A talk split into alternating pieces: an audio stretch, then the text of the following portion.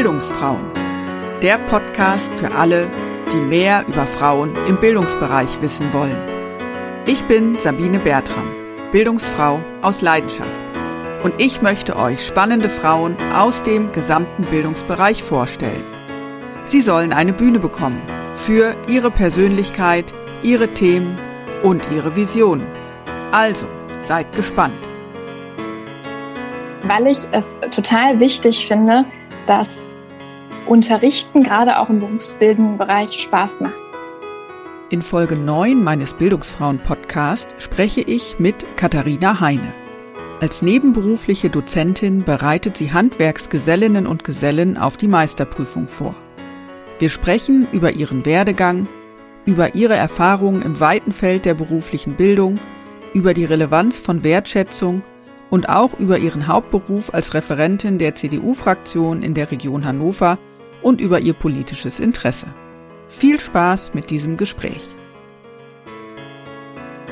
So, herzlich willkommen zu einer neuen Folge des Bildungsfrauen Podcast. Heute mit Katharina Heine. Herzlich willkommen, Katharina.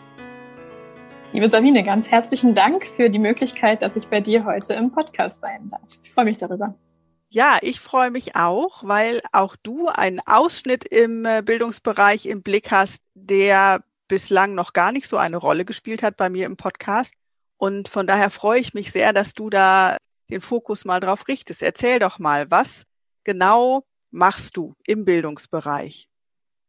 Im Bildungsbereich bin ich äh, als Dozentin, als Freiberufliche, jetzt aktuell in der Nebenberuflichkeit tätig, als Dozentin an verschiedenen Handwerkskammern und unterrichte angehende Handwerksmeister auf ihrem Weg zum Meisterbrief. Und äh, der Meisterbrief ist ja immer noch ein Qualitätssignal und auch ein Qualitätsmerkmal. Und äh, der Weg dorthin setzt sich eben zusammen aus äh, vier Teilen der Meisterprüfung. Teil eins ist klassisch das Meisterstück, der schöne Schrank oder was auch immer der Meister dort machen möchte. Teil zwei ist die Fachtheorie. Und Teil drei sind die kaufmännischen Kenntnisse und Teil vier die Ausbildereignungsprüfung. Die Ausbildereignungsprüfung kennen vermutlich sehr viele und ich bin im Bereich Ausbildereignungsprüfung und den kaufmännischen Kenntnissen als Dozentin. Ja, spannend. Da steigen wir später mal tiefer ein. Du hast mhm. betont, du machst es nebenberuflich. Was machst du im Hauptberuf, wenn ich fragen mhm. darf? Na klar, darfst du das fragen. Ich bin äh, Referentin ähm, bei der CDU-Fraktion der Region Hannover. Und da bin ich noch ganz neu. Ich äh, habe mich sehr darüber gefreut, dass ich ab diesem Jahr im Februar dort die Chance bekommen habe, als Referentin zu arbeiten. Und dort bin ich in dem Bereich zuständig für die Vorbereitung von den Ausschüssen. Und äh, die Ausschüsse, die ich betreue, sind sehr vielfältig. Vor allen Dingen aber auch der Bereich Schulen, Kultur und Sport ist bei mir mit bei. Das heißt, äh, da höre ich schon, da gibt es durchaus Verschränkungen zwischen deinem Nebenberuf und deinem Hauptberuf. Wie bist du denn eigentlich dahin gekommen, wo du jetzt bist? Wie war dein Einstieg in den Bildungsbereich? Wie hast du dein Interesse gefunden daran? Und wie waren so die Schritte auf dem Weg dahin? Die Schritte auf dem Weg dahin haben im Endeffekt angefangen, dass ich wie wahrscheinlich viele Kinder immer sehr neugierig war und viele Sachen einfach wissen wollte, wie etwas funktioniert. Und äh, dieses Jahr feiert sie ja ihren 50. Geburtstag oder hat sie schon gefeiert, die Sendung mit der Maus. Herrlich, äh, die erklären immer ganz wunderbar Sachen. Und ich fand es faszinierend, wie es dort gelingt, sehr komplexe Sachverhalte einfach und unterhaltsam zu erklären. Und dann habe ich in meiner Jugend selber Reitunterricht gegeben und äh, auch da schon Freude dran gefunden, Menschen, also in diesem Bereich waren es vor allen Dingen Kinder und äh, junge Frauen, daran zu führen, wie sie mit dem Pferd umgehen und erste Kontakte eben dazu haben. Und dann habe ich selber mich entschieden, eine Ausbildung zu machen und nach der Ausbildung ein Studium. Und da kommt es wieder dazu, ich habe Medienmanagement hier in Hannover studiert und da habe ich mich auf den Bereich Entertainment Education spezialisiert in meiner Bachelorarbeit. Und im Endeffekt ist das genau das, was die Sendung mit der Maus macht, nämlich Inhalte und Wissen unterhaltsam zu vermitteln. Das kann einfach eine ganz spannend erzählte Geschichte sein. Und da eben habe ich das untersucht am Beispiel von Grace Anatomy, wie quasi Inhalte, die bewusst in Serien platziert werden, ob die beimjenigen, der sich anguckt, dem Rezipienten eben hängen bleiben. Und darüber habe ich den Weg dann tatsächlich in die private Bildung gefunden, nämlich in dem Bereich Dozententätigkeit in Meisterschulen, in der privaten Bildungseinrichtung. Grace Anatomy. Ja. Da wäre ich jetzt gar nicht in erster Linie drauf gekommen, dass das auch was mit Bildung zu tun hat. Wie hast du dein Thema damals gefunden? Das ist ja total spannend. Ja, ähm, tatsächlich durch äh, eine Vorlesung. Also die Dozentin, die das damals gemacht hat, Frau Professor Dr. Schlütz, die hat das gemacht und hat eben verschiedene Beispiele gehabt. Und tatsächlich gibt es das nicht nur im amerikanischen äh, Bereich, amerikanischen Serienformaten, sondern eben auch in deutschen. Grey's Anatomy ist jetzt relativ bekannt. Die haben das damals auch, wie ich fand, einer spannenden Fragestellung gemacht, nämlich der Frage, ob sich die Menschen, die das geguckt haben, daran erinnern können, dass die Information vermittelt wurde, wie wahrscheinlich es ist, dass eine HIV-positive Frau ein gesundes Kind bekommen kann, wenn sie rechtzeitig die medizinisch notwendige Hilfe bekommt. Und die Wahrscheinlichkeit ist bei 97 Prozent, was zum einen eine total gute Nachricht ist, und zum anderen konnten sich die ähm, Rezipienten da auch wirklich noch gut dran erinnern. Und da hat man es eben gesehen. Und im Deutschen gibt es das zum Beispiel bei einer ähm, also Nachmittagsserie Rote Rosen in ARD. Die machen das auch. Da gibt es verschiedene Themenspektren, die da platziert werden, wie zum Beispiel Ehrenamt. Da gab es mal eine ganze Zeit lang über freiwillige Feuerwehren etwas. Und das war auch so etwas, was bewusst platziert wurde. Da könnte man ja auf die Idee kommen, dass dich vielleicht auch der Medienbereich gereizt hätte. Und dann hat es sich doch in die Bildung gezogen. Ja. Was genau war der Hintergrund dann für deine Entscheidung? Weil ich es total wichtig finde, dass Unterrichten gerade auch im berufsbildenden Bereich Spaß macht. Denn in einem kleinen Nebensatz hatte ich vorhin erzählt, dass ich eine Ausbildung gemacht habe. Und diese Ausbildung zur Industriekauffrau habe ich bei der Mast Jägermeister SE in Wolfenbüttel gemacht. Und die allermeisten werden auf jeden Fall eine Geschichte mit dem Jägermeister verbinden können. Neben dem, dass sie, wie ich finde, wohlschmeckenden Kräuterlikör herstellen, haben die auch eine wirklich gute Ausbildung. Und mit wirklich guter Ausbildung meine ich, dass das wahnsinnig gut strukturiert ist, dass die äh, Auszubildenden gefordert und gefördert werden. Sie bekommen total spannende Einblicke aber auch die Berufsschule ist eben sehr gut in Wolfenbüttel. Was ich mit gut strukturiert meine, ist, dass wir als Auszubildende die Chance hatten, wir waren tatsächlich auch in der Herstellung, obwohl wir als Industriekaufleute ja eher die, jetzt mal Schreibtischtäter gewesen wären. Wir haben mit in der Abfüllung äh, am Band gestanden und haben dort erlebt, wie der Jägermeister, nachdem er dann gereift ist, in die Flaschen abgefüllt wird und haben auch alle Abteilungen in dem Unternehmen kennengelernt. Und das wurde mit einem sehr guten Feedback-Prozess begleitet und es gab eine gute Vorbereitung auf die Prüfung am Ende. Und da habe ich gemerkt, wie wichtig es ist, dass Bildung gut strukturiert ist. Und dieses gut strukturierte findet sich dann in dem Moment wieder, wo ich als Dozentin in der Ausbildereignungsprüfung tätig geworden bin, weil das ja ein Teil der Meisterprüfung ist. Denn die Ausbildereignungsprüfung bereitet ja die späteren Ausbilder darauf vor, wie sie ausbilden. Und das ist quasi der Schlüssel. Und ich habe mir immer gedacht, wenn nur einer, den ich irgendwann mal unterrichte, die Begeisterung für gute Struktur in der Ausbildung mitnimmt, dann hat sich das auf jeden Fall gelohnt, dass ich das gemacht habe. Weil gerade im Handwerk, wenn man da den Schwenk wieder zu macht, ist es häufig so, dass ja gesagt wird, auf der Baustelle, wie soll ich denn da vernünftig eine Ausbildung machen? Da muss halt gearbeitet werden. Ja, gearbeitet werden sollte im besten Fall überall. Aber äh, natürlich kann man auch da einen Ordner mit hinnehmen. Man kann auch gucken, ob ich mich an die Unterlagen, also beziehungsweise die Inhalte, die im Ausbildungsrahmenplan, was ja die Grundlage dafür ist, wie ausgebildet wird, dass ich die einhalte und dass ich auf jeden Fall auch kurz vor Feierabend mal ein fünf Minuten Feedbackgespräch führen kann. Das muss ja gar nicht ein unfassbar hochtrabender und komplexer Prozess sein. Das reicht ja einmal, dass man sagt pro Woche, Mensch des Kindes, wie war's denn? Und da ist mir einfach die Wertschätzung sehr wichtig, dass Auszubildenden eine Wertschätzung entgegengebracht wird, egal in welchem Beruf sie sich befinden. Und deswegen die Ausbildereignungsprüfung. Und wie waren und sind deine Erfahrungen als Dozentin? Auf welche Menschen triffst du in den Lehrgängen oder in deinen Kursen? Mhm. Und genau, wie baust du das auf, deinen Unterricht? Also in den Kursen treffe ich auf Handwerker, die schon die Gesellenprüfung gemacht haben und sich jetzt entschieden haben, entweder nur die Ausbildereignungsprüfung zu machen oder in den allermeisten Fällen die Meisterprüfung anstreben. Also die höchste Qualifikation, die so erstmal im Handwerk möglich ist und sicher auch dazu befähigt, dass man sich selbstständig macht. Da habe ich natürlich vom Augenoptiker bis zum Zahntechniker alles da sitzen, weil das alles Handwerksberufe sind. Und was da zu merken ist, dass es nämlich ganz schöne Unterschiede in der Ausbildung gibt.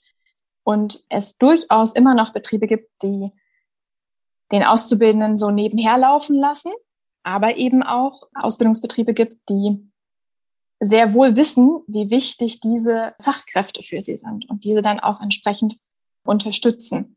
Und dann ist es wichtig, diese unterschiedlichen Startpunkte schnell zu schließen. Und dieses schnelle Schließen versuche ich, indem ich jedem seine Erfahrungsbericht machen lasse. Was hat er denn erlebt und wie? Und was wünscht er sich, wenn er selber ausbilden könnte? Und was von allen gesagt wird, ist Wertschätzung, Fairness und Transparenz. Und das sind ja Elemente, die ich in jedem Beruf anwenden kann. Dann frage ich, was bedeutet denn Wertschätzung und Transparenz zum Beispiel? Und auch Fairness. Und da ist mir wichtig, dass Gesellen mal für sich aufschreiben, was diese Werte für sie bedeuten. Und wenn sie das haben, haben sie eine gute Ausrichtung, wie sie auch die ganzen inhaltlichen Theorieelemente darauf anwenden können. Denn das ist dann ihr Wertekonstrukt und danach können sie handeln. Und dann wird es meistens für alle relativ einfach. Beim Thema Ausbildung ist ja in den letzten Jahren vermehrt über Fachkräftemangel berichtet worden, über fehlende Ausbildungsreife von Jugendlichen und jungen Erwachsenen, die von der Schule in Ausbildungsbetriebe gehen. Und auch wenn du jetzt eine Ebene drüber bist, indem du die Aus Ausbilder und Ausbilderinnen äh, schulst und qualifizierst. Was bekommst du damit? Also berichten die auch, dass es schwieriger geworden ist oder was, was bringen die so mit aus der Ausbildungspraxis? Also der Bericht aus der Ausbildungspraxis ist ganz eindeutig, dass es immer schwieriger wird, gute Auszubildenden zu finden. Denn zum einen stimmt in deren Erfahrungswelt auf jeden Fall, dass, dass schulische Kenntnisse fehlen, dass Sprachkenntnisse fehlen, aber auch, dass vor allen Dingen durch soziale Medien gern generiert wird, ich muss nicht viel tun und bekomme aber viel.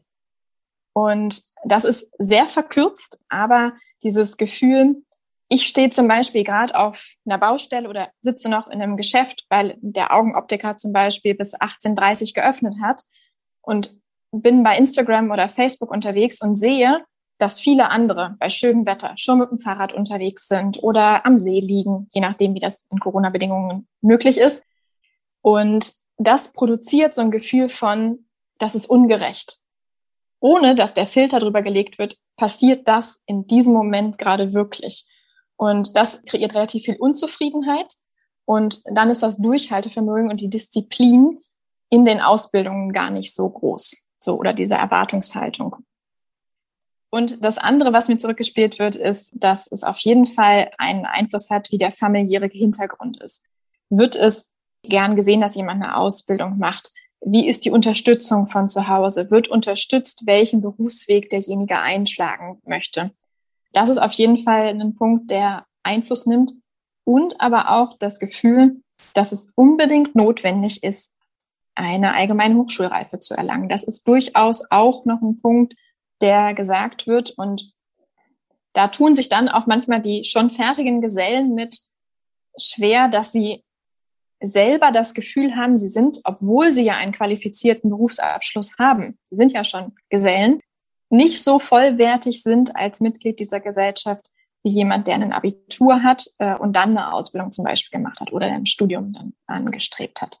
Und das ist ein Gefühl, was aus meiner Sicht in die falsche Richtung geht. Denn, und das ist ein Beispiel, das habe ich schon ein paar Mal im Kurs genutzt auch, es ist ja total wertvoll, wenn wir alle unser Bestes für diese Gesellschaft geben. Ich kann zum Beispiel unterrichten ich kann mir aber keine eigene Brille machen und meine Heizung kann ich mir auch nicht reparieren und meine Haare schneiden auch nicht. da brauchen wir uns alle halt gegenseitig. Und deswegen sind wir alle wertvoll dafür, für das System als Systemgesellschaft sozusagen. Und das wäre ganz schön, wenn das auch bei den Handwerkern ankommt.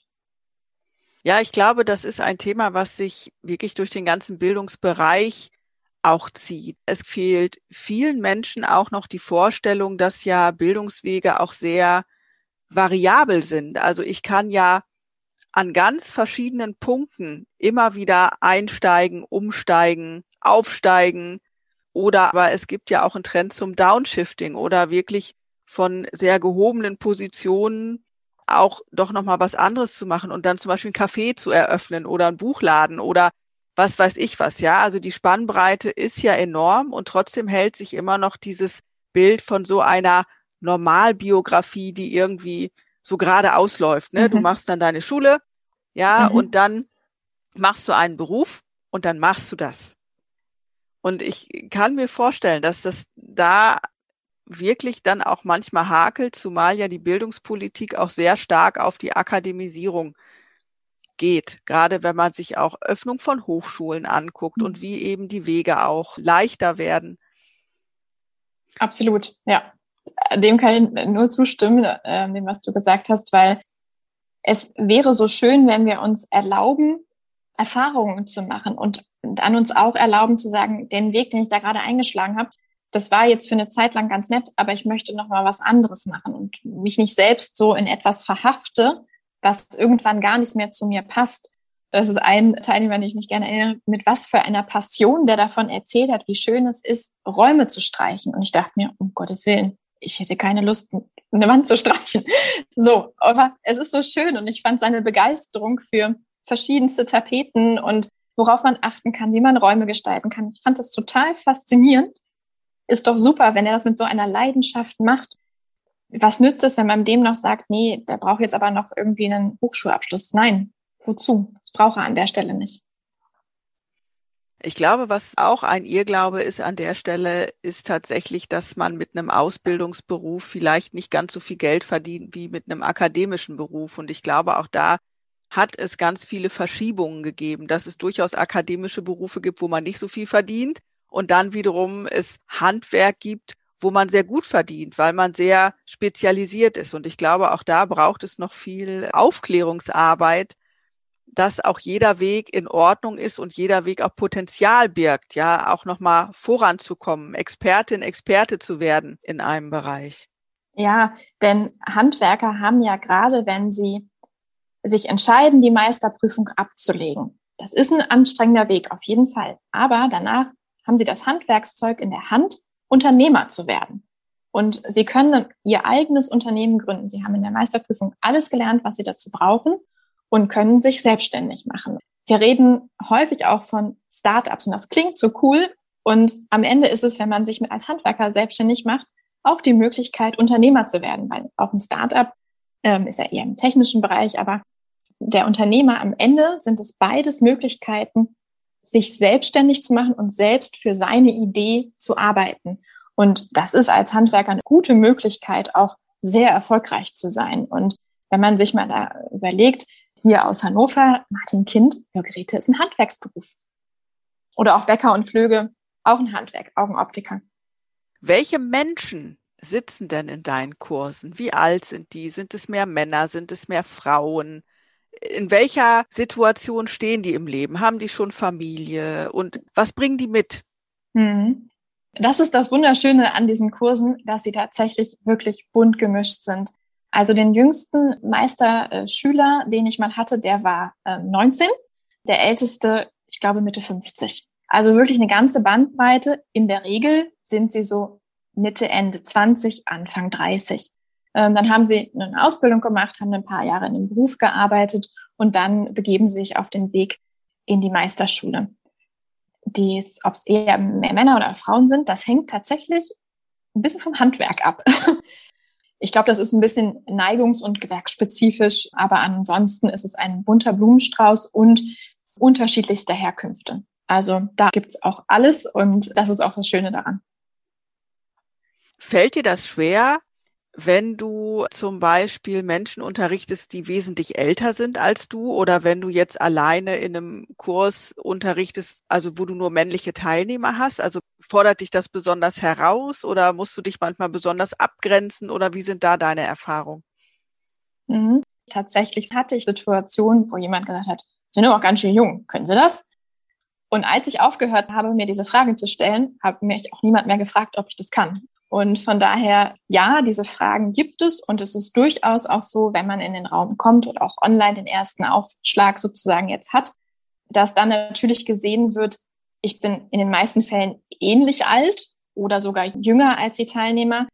Wenn man dann aber die ersten Stunden gemacht hat, dann fällt das und da nehme ich es mittlerweile auch sportlich. Wenn da jemand ein Problem mit hat, dann sagt es mehr über den anderen aus als über mich.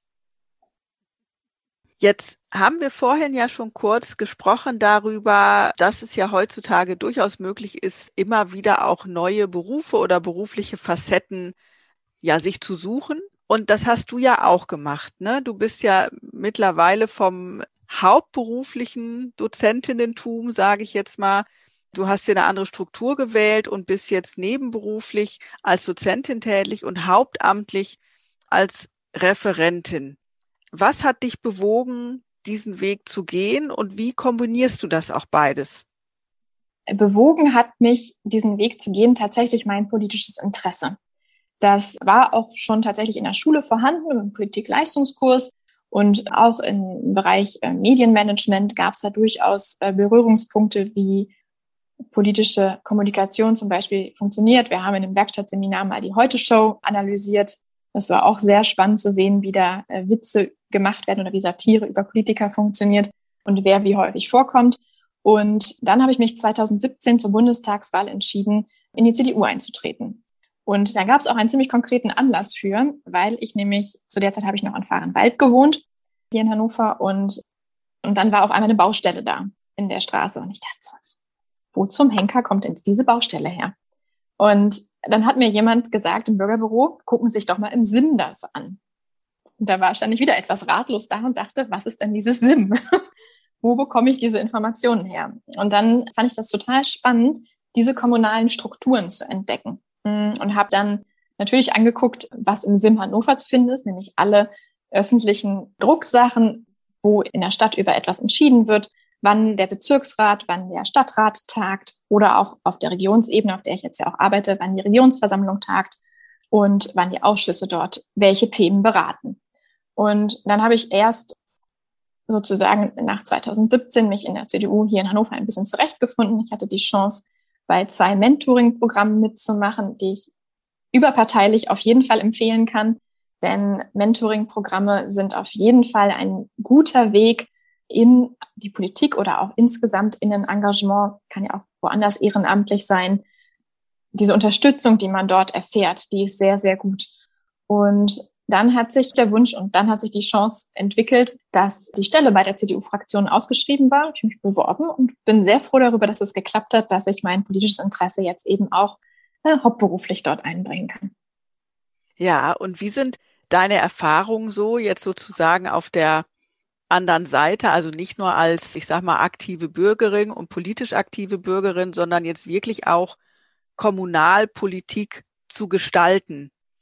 Wie sind so deine Erfahrungen aus den ersten Monaten in der Tätigkeit?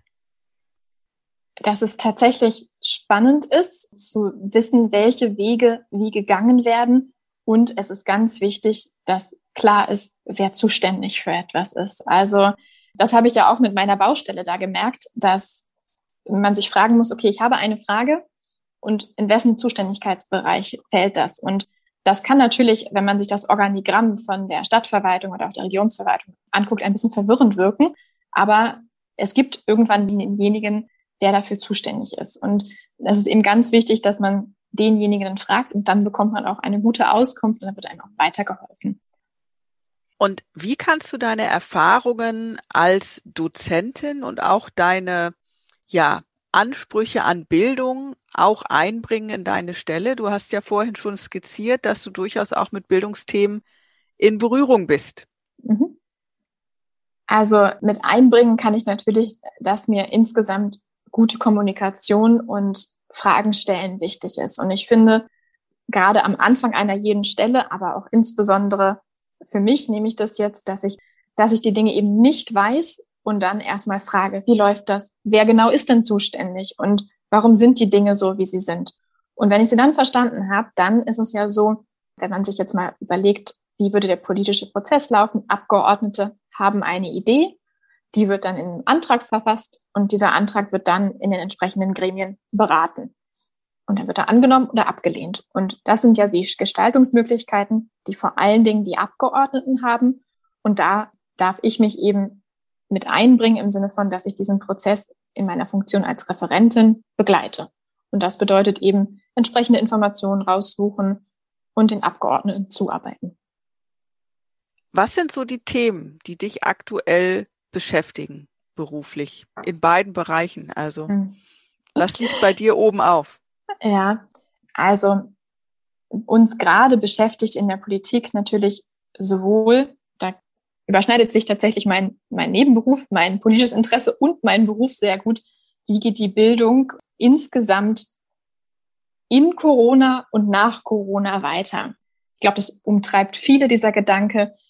Welche Lösungen können für Schule gefunden werden? Wie kann Unterricht sicher, stabil und auch irgendwie nah stattfinden. Und das sind Themen, die treiben mich gerade in vielerlei Bereichen um.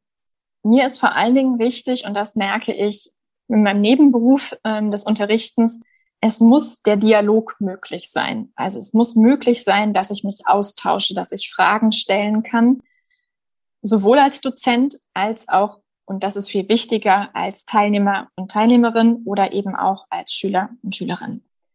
Warum ist mir das so wichtig? Weil das ist auch ein sehr verkürzter Satz. Was ich nicht denken kann, kann ich nicht sagen. Manchmal stehe ich ja als Teilnehmerin oder Teilnehmer vor einem Problem und kann aber gar nicht so genau sagen, was das Problem ist, weil ich an irgendeinem Element der Kette etwas nicht verstanden habe. Wenn ich die Frage schon so präzise formulieren kann, dass ich sie ein Chatformular tippen kann, dann kann ich sie auch Google stellen und in den meisten Fällen alleine lösen. Der Knackpunkt ist aber der Moment, wo ich mich so ein bisschen in der Thematik verirrt habe und so, mm, ich weiß es jetzt auch gerade nicht so genau sagen kann. Und dann kann man als Dozent Nachfragen stellen und findet dann durch die Nachfragen heraus, wo genau hackt es denn. Und dann kann man zurückgehen und das nochmal erklären. Und das ist mir wichtig, dass das auch weiterhin immer möglich ist. Und das geht online auf jeden Fall. Da muss die Schülerin oder der Schüler den Mut haben, sich dem Ganzen ja zu öffnen. Und das ist manchmal diese Hemmschwelle im Online-Unterricht, gerade jetzt im Bereich Erwachsenenbildung. Stelle ich wirklich so ausführlich eine Frage und frage nochmal nach. Und dazu zum Beispiel ermuntere ich meine Teilnehmenden immer, dafür bin ich da, dass ich ihre Fragen beantworte. Und dann sage ich auch nochmal, jetzt stellen Sie es nochmal und äußern Sie sich ruhig dazu. Das ist überhaupt kein Problem. Und wenn man das ein paar Mal gemacht hat, dann fällt auch meist diese erste Hemmschwelle und dann werden Fragen gestellt. Und die Idee, die ich habe, Dialog muss auf jeden Fall möglich sein. Wie ist dir denn die Umstellung gelungen von Präsenzunterricht auf digitalen Unterricht? Das war doch bestimmt erstmal eine recht große Herausforderung, oder? Ja, tatsächlich. Ich kann mich auch noch sehr genau an den Tag erinnern. Es lief gerade ein aktueller Kurs und dann musste äh, schnell umgeschwenkt werden, weil klar war, okay, vor Ort geht nicht mehr alle in ihr Homeoffice sozusagen. Und wir haben uns damals relativ schnell um eine gute Plattform gekümmert. Die Teilnehmer hatten ihre Unterlagen ja schon. Und natürlich gab es am Anfang die Technikprobleme. Es war noch unsicher. Viele haben sich nicht getraut, die Kamera anzumachen oder haben dann nicht gewusst, wo heben sie jetzt die Hand. Dann habe ich es als Dozent vielleicht auch manchmal nicht direkt gesehen. Dann wurde dazwischen geredet und das Mikrofon war aus. Also ich glaube, da war auch der ganze Blumenstrauß an Schwierigkeiten, die man vielleicht auch in der Videokonferenz schon erlebt hat, vorhanden. Ich muss aber sagen, als man die ersten, sagen wir mal, zwei, drei, vier Tage gemacht hatte, war das kein Problem mehr. Also ich habe meine Unterlagen dann entsprechend angepasst, sodass ich sie gut teilen konnte, das Format ein bisschen angepasst und halt mein Bildschirm geteilt ja, ansonsten war es natürlich auch wichtig, dass die Hausaufgaben gemacht wurden und dass auch Übungen gemacht werden. Und von daher ist es kein Problem. Und auch ein Unterrichtsgespräch geht. Und manchmal schwebt dem Online-Unterricht ja so dieses Vorurteil darüber, dass man sich da so leicht wegducken kann. Ja, das kann man, das kann man aber auch im Präsenzunterricht. Da finde ich, liegt es an jedem Einzelnen und der eigenen Motivationslage, ob man sich da jetzt wegduckt oder ob man im Unterricht aktiv teilnimmt. Und ich selber habe jetzt auch während des letzten Jahres nicht nur als Dozentin gearbeitet, sondern habe auch aus eigenem Interesse an einigen Weiterbildungen teilgenommen. Und auch da muss ich sagen, wenn man da Spaß dran hat, bringt man sich ein und wenn man sich wegducken möchte, duckt man sich weg. Ich glaube, das wäre in einem normalen Seminar aber auch so. Was berichten deine Teilnehmenden denn von Ausbildung in Zeiten von Corona? Das ist doch sicherlich auch noch mal eine ganz besondere Herausforderung, oder? Ja, gerade weil es im Handwerk ja häufig um das Zeigen geht und das Vormachen und Nachmachen. Das ist in einer, sagen wir mal, Schreibtischwelt auch so, dass es um Vormachen und Nachmachen geht, aber dann geht es schon mal so, dass man den Bildschirm zeigt und sich Dateien teilt oder ähnliches. Und beim Handwerk ist es dann doch eher so, dass dicht zusammengearbeitet wird. Das hat am Anfang doch für Unsicherheiten gesorgt. Wie bringe ich jetzt etwas bei und kann dann den nötigen Abstand einhalten? Das ist auf jeden Fall etwas. Mittlerweile ist die Rückmeldung aber durchaus, dass sich das ganz gut etabliert hat, gerade weil die Gruppen ja dann doch vor Ort in den Unternehmen zusammenbleiben. Was aber auf jeden Fall ist, ist die Unsicherheit, wie stelle ich Ausbildung unter Corona-Bedingungen langfristig sicher? Und da sind die Betriebe, in den meisten Fällen geht es denen doch noch ganz gut, zumindest das Feedback, was ich gehört habe, und sie wollen ausbilden. Sie merken auf der anderen Seite, dass mögliche Auszubildende unsicher sind, ob das noch der richtige Weg ist. Da bin ich mir tatsächlich gerade unschlüssig, wie man das gut lösen kann, außer dass man weiterhin für Ausbildung wirbt, weil viele Betriebe brauchen Auszubildende. Und es wäre schade, wenn die Corona-Krise jetzt noch mehr dafür sorgt, dass Ausbildung gerade auf dem Handwerk noch mehr zurückgeht. Ja, ein Manko ist sicherlich auch, dass zum Beispiel der Zukunftstag jetzt gar nicht mehr stattgefunden hat. Ne? Das zweite hm. Jahr in Folge, obwohl ja in diesem Jahr hat er, glaube ich, anteilig digital stattgefunden. Ja. Das ist aber natürlich für äh, Jugendliche und angehende Auszubildende dann schon auch schwierig, einen wirklichen Einblick zu erhalten, wenn es dann auch nur digital ist. Ne? Also dadurch, dass, glaube ich, auch viele Unternehmen einfach jetzt gar nicht mehr ihre Tür so öffnen können, ja, mhm. oder, oder mal zeigen können, wie geht denn das eigentlich, Schulklassen oder Jugendliche einladen können, mal vorbeizukommen, zu gucken. Das macht natürlich viele Ausbildungsberufe auch, ja, nochmal schwieriger in der Vermittlung, weil da gibt es ja, glaube ich, auch Statistiken, wenn man jetzt Jugendliche fragt, welche Ausbildungsberufe kennen sie, dann hat man, ich sag mal, so zehn bis zwölf Klassiker, dann auch noch getrennt nach Geschlecht, also dass bei Mädchen zum Beispiel eher Verkäuferin oder Bürokauffrau im Fokus steht oder Friseurin und bei Jungen dann zum Beispiel Kfz-Mechatroniker und Elektriker. Also da gibt's ja auch so immer noch diese Geschlechtertrennung. Hast du eine Idee, wie kann man denn auch unbekanntere Berufe und die ganze Palette der Ausbildungsberufe bekannter machen? Da würde ich tatsächlich sagen, über solche Zukunftstage, das ist aber natürlich gerade wirklich schwierig. Und was ich mir da wünschen würde, ist, ähm, und das wird ja auch schon häufig gemacht, dass in Schulen tatsächlich Berufe vorgestellt werden. Aus meiner Perspektive sollte das noch intensiviert werden und schon auch eher so ein bisschen so ein Bereich Pflichtveranstaltung. Das ist immer ein hartes Wort, wenn etwas Pflicht ist, aber ich habe selber mal eine Berufsberatung, da war ich noch selber Berufsschüler und wir sollten unseren Beruf anderen Schülerinnen und Schülern vorstellen, die gerade in der Berufsorientierung war. Und das war eine Kannveranstaltung. Ja, und das Interesse war jetzt so nicht so groß. Und ich weiß auch, dass es durchaus Pflichtveranstaltungen für gibt. Imagefilme, glaube ich, können eine gute Möglichkeit sein. Vielleicht auch tatsächlich, dass sich Unternehmen trauen, Werbung zu schalten, bei YouTube zum Beispiel, wenn man sich überlegt, wo ist die Klientel unterwegs oder auch bei Facebook und Instagram, kann das, glaube ich, sein. Und da zum Beispiel das ist eine Herzensempfehlung, finde ich super, wie der seinen Job macht. Der heißt der Graupner, das ist ein Fliesenleger. Und wenn man dem bei seiner Arbeit zuguckt, denkt man sich, ja, also Fliesen legen, das macht Spaß. Und das ist zum Beispiel eine wirklich gute Möglichkeit, wie Handwerksbetriebe, wenn in dem Bereich bleibt, ihre Jobs vorstellen können und ihre Ausbildungsbetriebe, weil sie da den Arbeitsalltag darstellen. Und wenn man das mit einer guten Werbung zum Beispiel verbindet auf den entsprechenden Medien oder auf den entsprechenden Kanälen, also bei Instagram, bei YouTube, bei Facebook oder auch bei TikTok, glaube ich, kann man da eine gute Zielgruppe erreichen. Oder ich selber habe neulich eine ähm, Werbung wurde mir ausgespielt zum Thema Floristik. Fand ich auch total schön, weil dann wurde gezeigt, wie so ein Kranz gebunden wurde und so. Und ich glaube, dass man da die Möglichkeit hat, die Zielgruppe dort zu erreichen, wo sie gerade mehr denn je vermutlich unterwegs ist.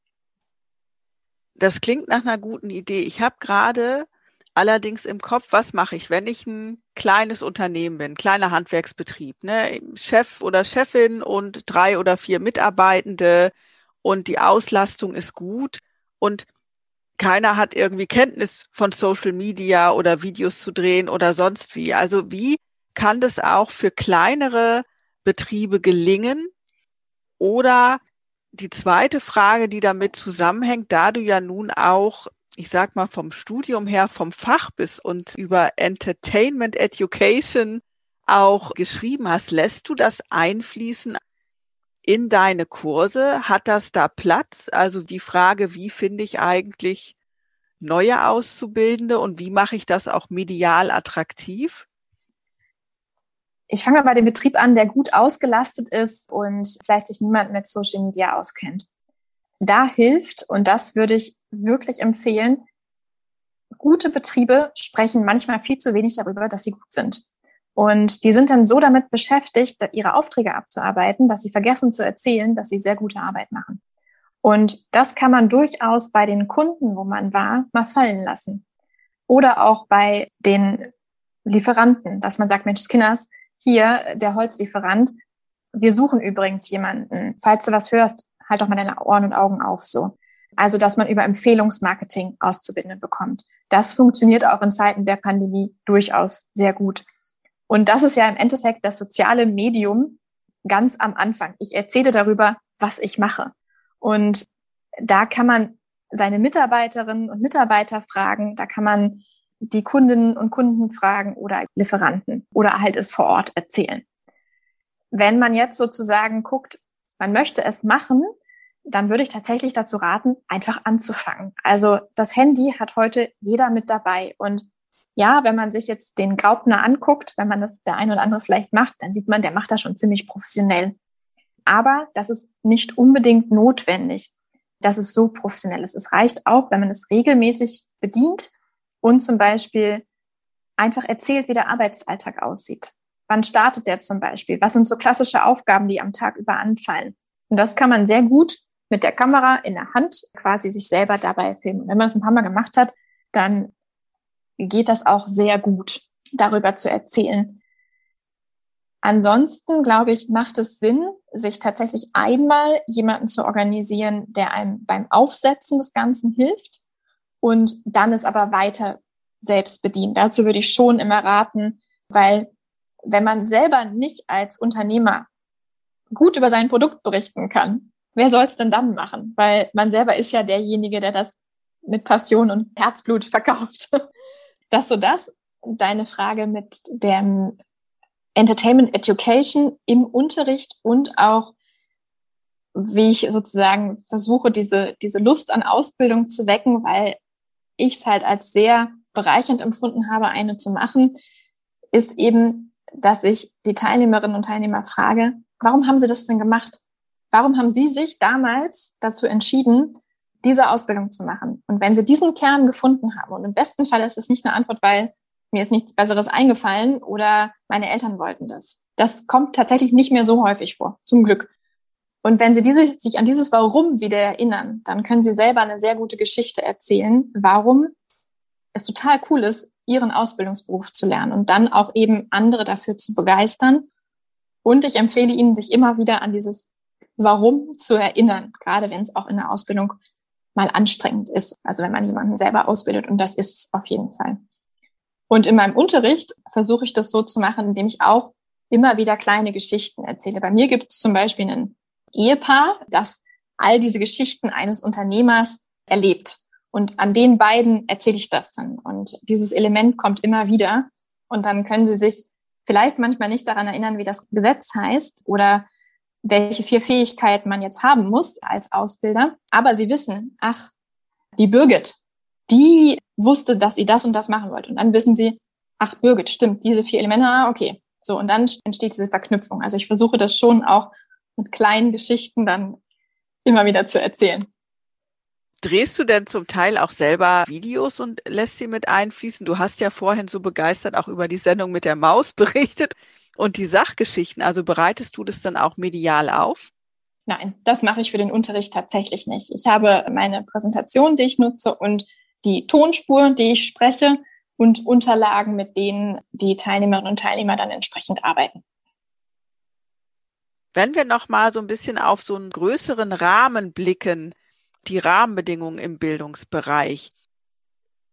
Du bist ja auch schon länger eben freiberuflich tätig. Kannst du mal die Rahmenbedingungen beschreiben, in denen du da dich so bewegst? Und mal auch benennen, was du dir wünschen würdest, wie sich die Rahmenbedingungen auch verbessern oder verändern müssen? Also wenn ich als freiberufliche Dozentin arbeite, dann sind es Aufträge, die ich von den entsprechenden Handwerkskammern bekomme. Dann sind das Kurse, die vorher festgelegt sind und dann kann ich in einem bestimmten Rahmen dort unterrichten. Und das Nadelöhr würde ich beschreiben als, was der Weg zu einem guten Unterricht ist, ist ein motivierter Lehrer und motivierte Teilnehmer. Und die Rahmenbedingungen sind schon ziemlich gut, finde ich. Also, so wie ich das erlebe, haben die Teilnehmerinnen und Teilnehmer eine gute Ausstattung. Und klar, durch Corona hatte nochmal vieles gezeigt, Mensch, Kinder, so, ach, die Internetverbindung könnte durchaus noch ein bisschen besser sein. Und nicht jeder hat ein Endgerät.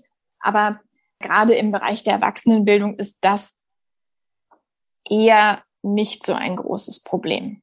Also ich will nicht sagen, dass es gar keins ist, aber es ist nicht so ein riesiges Problem.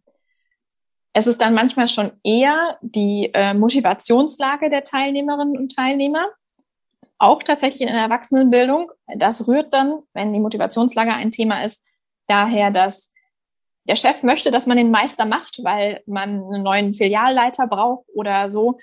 Und dann die Teilnehmerinnen und Teilnehmer selbst nicht die Idee hatten, sondern der Chef. Und dann ist man so, oh ja, ich brauche diesen Schein, äh, weil der Chef das will.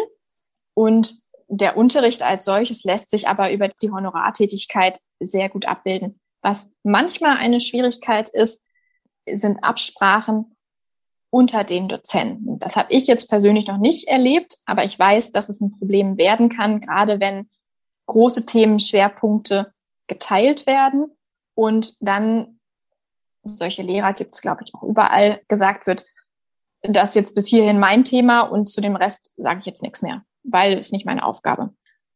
Das kann für die Schülerinnen und Schüler, und Teilnehmer wirklich schwierig werden, weil mir wichtig ist, wenn ich in der Erwachsenenbildung unterrichte und die Fächerbereiche, die ich unterrichte, da kann ich das auch gewährleisten, dass ich in dem Bereich themenübergreifend etwas beantworten kann. Und dieses themenübergreifende führt dann dazu, dass dieses Puzzle sich im Kopf der Teilnehmerinnen und Teilnehmer gut zusammensetzt. Und wenn sich dieses Puzzle am zusammensetzt, dann verstehen sie das auch. Und mir ist wichtig, dass wenn man für eine Prüfung lernt, im besten Fall nicht dafür lernt, um die Prüfung zu bestehen, sondern dass man die Prüfung besteht, ist ein sehr guter Zusatz, für den es sich lohnt, das zu lernen. Aber vor allen Dingen geht es darum, dass ich die Inhalte verstanden habe. Wir haben ja vorhin schon mal den Blick darauf gelegt, dass ja durchaus Ausbildung oft als nicht so wertig angesehen hm. wird wie eine Hochschulbildung. Was findest du, muss sich verändern, damit du dein ja, Anspruch an Bildung und auch deinen Anspruch an eine Gleichwertigkeit dieser Bildungsbereiche, damit das umgesetzt werden kann und damit das mit Leben gefüllt werden kann? Das ist etwas, was sich ändern muss, was sich in jedem von uns selbst ändern darf, wenn man es denn möchte. Nämlich, dass ich die Tätigkeit, die ich mache und die jemand anders macht, wertschätze. Ich glaube, das ist eher ein gesellschaftlicher Blick, denn die Rahmenbedingungen sind schon durchaus sehr gut, gerade auch in dem Bereich Meister. Da gibt es sicherlich noch Sachen, die verändert werden können, aber wenn man jetzt zum Beispiel mal auf das Element finanzielle Unterstützung guckt, mit dem Aufstiegs-BAföG. Das Aufstiegs-BAföG fördert die Vorbereitung und das Ablegen der Prüfung, der Meisterprüfung. Und das zu einem doch erheblichen Satz, sodass es gar nicht mehr so ein finanzielle Last ist, die auf jemanden zukommt, der die Meisterprüfung machen will. Das hat sich ja zum Glück geändert, denn das war früher wirklich ein Nachteil, dass die Meisterprüfung komplett selber bezahlt werden muss. Auch weggefallen ist ja, dass man erst Gesellenjahre ableisten muss. Das heißt, ich kann ja sofort, nachdem ich meine Gesellenprüfung gemacht habe, zum Meister antreten. Es gibt reichlich Zugangsmöglichkeiten durch Anerkennung von anderen Abschlüssen und ähnlichen und Leistungsnachweise, so dass ich auch da die Möglichkeit habe. Und im Rahmen des Bologna-Prozesses ist ja auch das Ansehen angehoben worden, so dass ich aus meiner Perspektive, finde ich, schon sagen kann, dass wenn man jetzt auf den Meister guckt, schon es ein gutes Ansehen gibt, zumindest auf dem Papier. Und auch die Zugangsmöglichkeiten sind sehr gut. Was nicht stattgefunden hat, ist das Ansehen in der Gesellschaft. Das ist dann häufig schon so, ach Gott, ja, das ist so ein Handwerksmeister. Dass der Handwerksmeister aber durchaus Unternehmer ist und sehr erfolgreich ist, das wird dann manchmal nicht gesehen.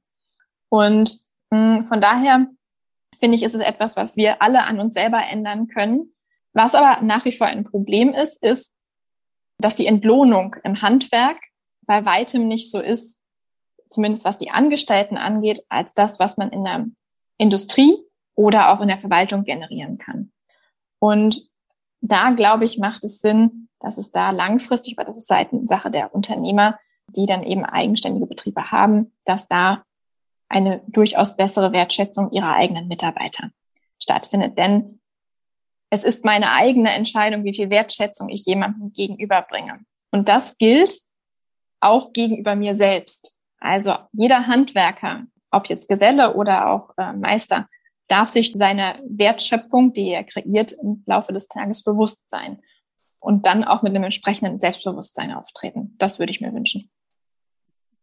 Ja, vielen Dank für deine Einschätzung, Katharina. Ich komme zur Abschlussfrage, nämlich würdest du mit all deinen Erfahrungen im Gepäck deinem jüngeren Selbst empfehlen, auch im Bildungsbereich tätig zu sein?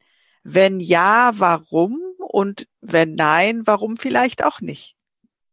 Also ein ganz klares Ja. Ich würde es mir auf jeden Fall wieder empfehlen. Und das zahlt darauf ein, was ich am Anfang schon mal gesagt habe. Wenn nur eine Person irgendwann sich denkt, Menscheskinders, das war gut, was ich da gelernt habe. Und ich habe selber Lust, ein guter Ausbilder zu sein. Und ich möchte die Begeisterung, die ich für meinen Job habe, weitergeben an jemand anderen, dem ich ausbilde. Dann hat sich das allemal gelohnt. Und das würde mich sehr erfüllen, wenn das so ist, dass jemand daran Spaß hat, seine Freude an einem Job weiterzugeben und sich und anderen zu erlauben, dass das wichtig ist, was er da gerade tut. Ich finde es eben wichtig, dass man sich selbst erlaubt, dass einem Dinge wichtig sind und äh, dass einem auch der Beruf und die Ausbildung wichtig ist. Ja, vielen Dank für das wunderbare Schlussstatement, Katharina. Ich danke dir für das Gespräch und wünsche dir weiterhin alles Gute. Ja, liebe Sabine, vielen Dank für deine Zeit. Ich habe mich sehr darüber gefreut, dass ich hier zu Gast sein darf. Das war Folge 9 meines Bildungsfrauen-Podcast. Diesmal mit Katharina Heine, Dozentin in der beruflichen Bildung und zugleich Referentin der CDU-Fraktion in der Region Hannover. Deutschland wird für sein duales Ausbildungssystem international sehr geschätzt. Dass trotzdem an vielen Stellen die Wertschätzung für Ausbildungsberufe noch deutlich ausbaufähig ist, wird in unserem Gespräch an vielen Stellen deutlich. Umso mehr freut es mich, dass Katharina dieses Thema zu ihrer Mission macht und ihre Teilnehmenden nicht nur fachlich, sondern auch persönlich bestärkt und fördert. Ihr möchtet mehr spannende Bildungsfrauen kennenlernen? Dann schaut euch um auf www.bildungsfrauen.de, auf Soundcloud, Spotify oder Apple Podcasts. Dort findet ihr alle bisherigen und natürlich auch die zukünftigen Folgen. Bis zum nächsten Mal. Ich freue mich schon. Eure Sabine.